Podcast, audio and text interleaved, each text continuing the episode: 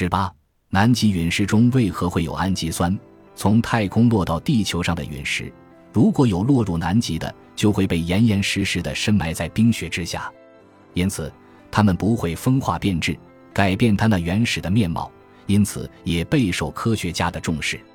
南极洲的陨石非常丰富，近二十年来，科学家已经在那里发现了五六千块陨石，大大超过了其他各州数千年来采集到的陨石数总和。一九八零年，美国科学家对南极维多利亚地区的阿伦丘陵地带的一块陨石进行检验。在切割时发现它异常坚硬，连锯条对它都毫无作用，于是便对其中的一小块进行金相学和衍射分析。检验结果表明，这块陨石内含金刚石、朗士德珊瑚石和石墨。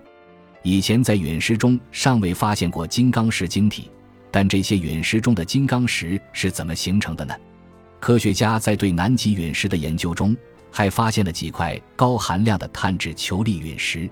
其中含有两种氨基酸，一种是地球生物体上存在的氨基酸，另一种是地球自然界中未曾发现过的。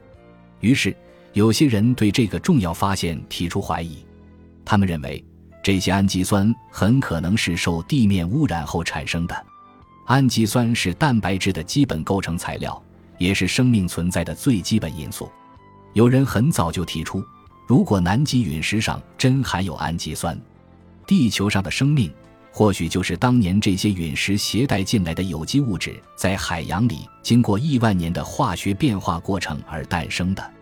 而地球外有氨基酸存在，说明地球外一定有外星生命和外星人存在。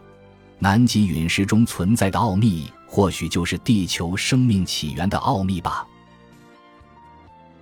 本集播放完毕，感谢您的收听，喜欢请订阅加关注。主页有更多精彩内容。